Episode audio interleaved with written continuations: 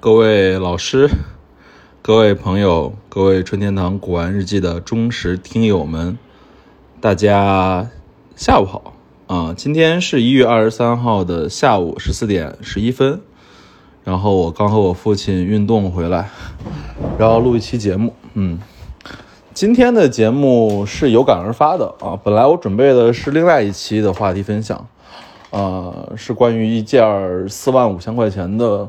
光绪将军罐，然后但是今天下午正好是那个马明华老师这个保真拍卖首拍，所以我今天正好从马明华老师这期拍卖来讲一个现象吧。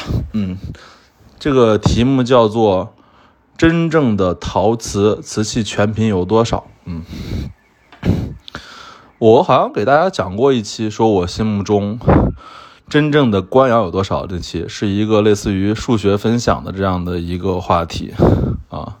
今天我想讲的是老瓷器的全品多吗？啊，这句话我给大家做一个我自己亲身的一个分享。嗯，今天马明华老师的保真首拍在长沙开始嘛，总共是三十二件，第一期啊我都看过了，然后我还跟着我爸一起把这个所有瓷器的价格和这个品相。都调了过来看了一下，然后因为毕竟首拍嘛，我也要参与啊，帮那个马老师去呃支持他一下，所以我看了这次的三十二件里面，总共的全品数量是几件呢？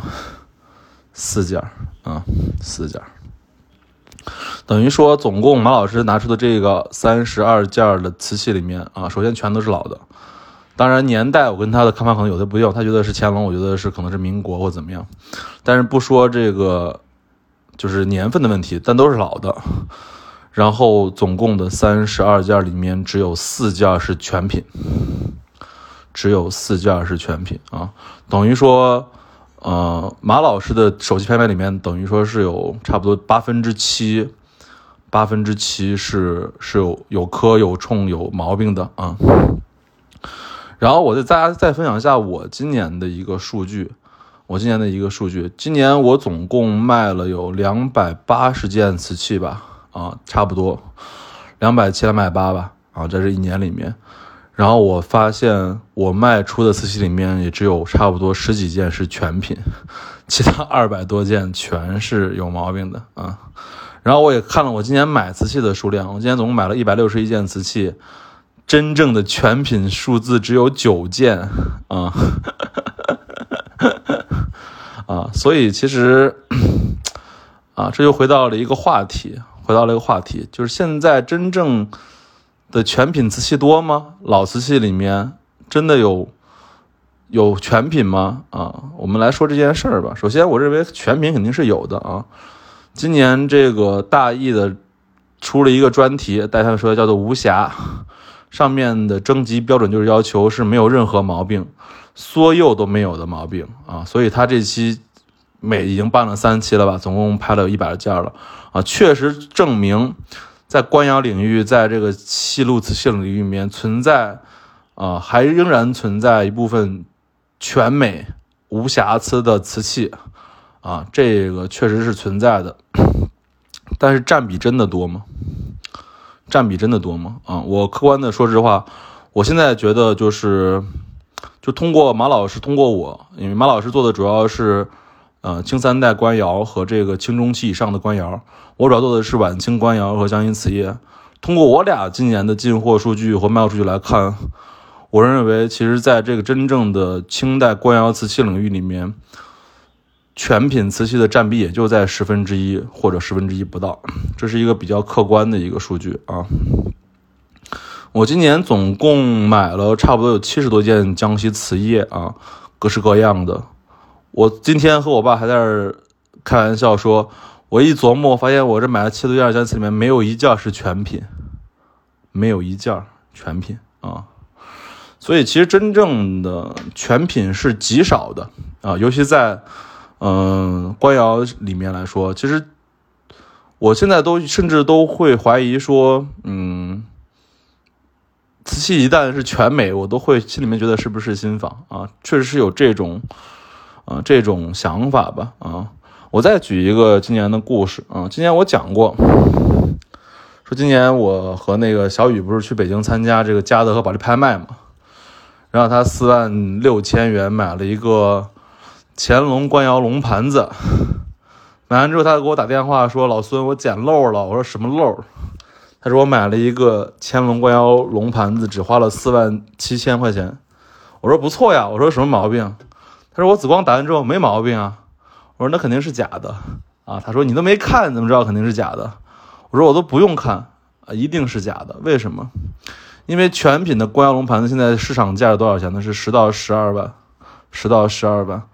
如果它是有冲有碰有磕，四万七倒是一个合理价格。但它如果是全美品，那四万七那一定是有很大问题的啊，很大问题的。今天为什么会讲讲这个全品的这个概念呢？就是很多喜欢钢玩瓷器或者说喜欢入门的朋友经常问你说：“说堂主啊，以后如果你有全品的这个匠心瓷业，你给我通知一下，或者说下次您遇到一个全品的什么东西，帮我留意一下。”我平常的回复都是说：“哦，知道了。”但我心里面其实想的都是说，嗯，很难，啊，真的很难，因为其实，啊，我觉得马老师和我都算这个行业里面口碑很好的卖家吧，啊，基本上春天堂和马老师都代表的是说这东西起码是老的代名词吧，嗯，我俩也是，我觉得眼力和努力也不够，也不是说不努力吧。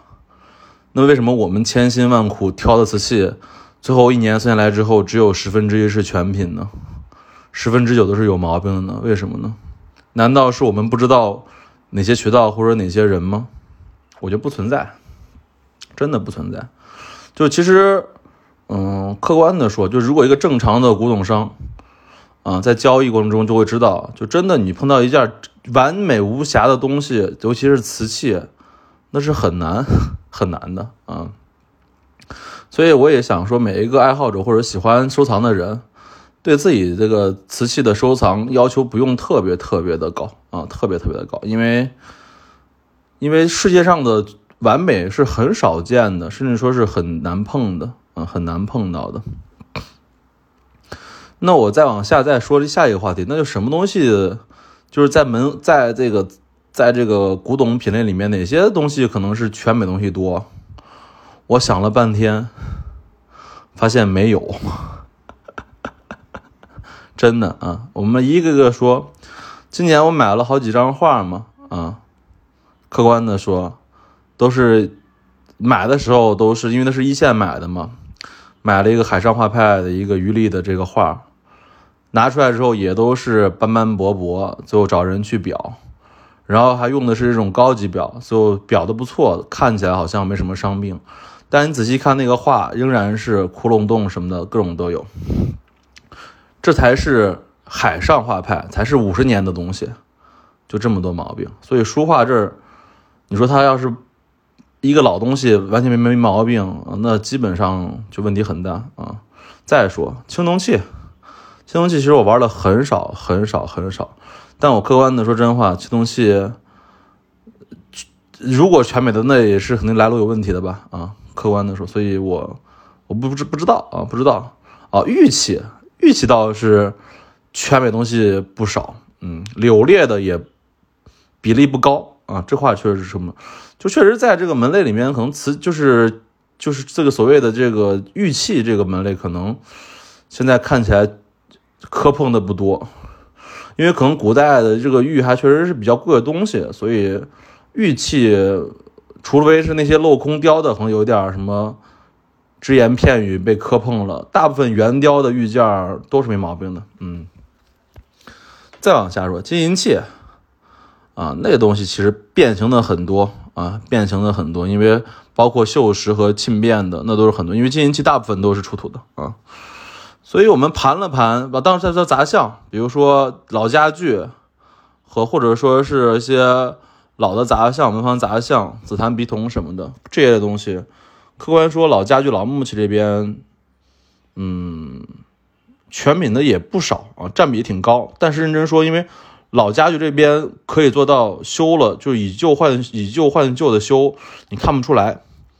所以我觉得老家具这儿全品还算比例比较高，仅次于瓷器吧。嗯，还有什么呢？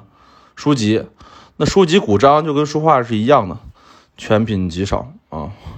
所以我们今天是从这个马明华老师这次首次开开拍的保真拍卖第一期说起，啊，说了他第一期这个瓷瓷器的情况。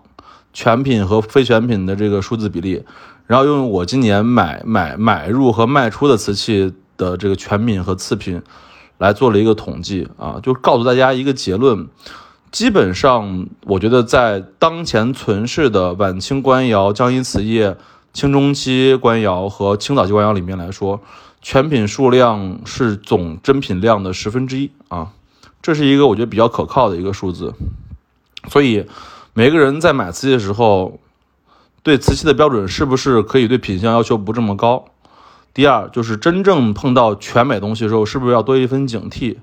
啊，这就是我今天想大家分享的一个话题，好吧？物件开门不解释，春天堂藏瓷。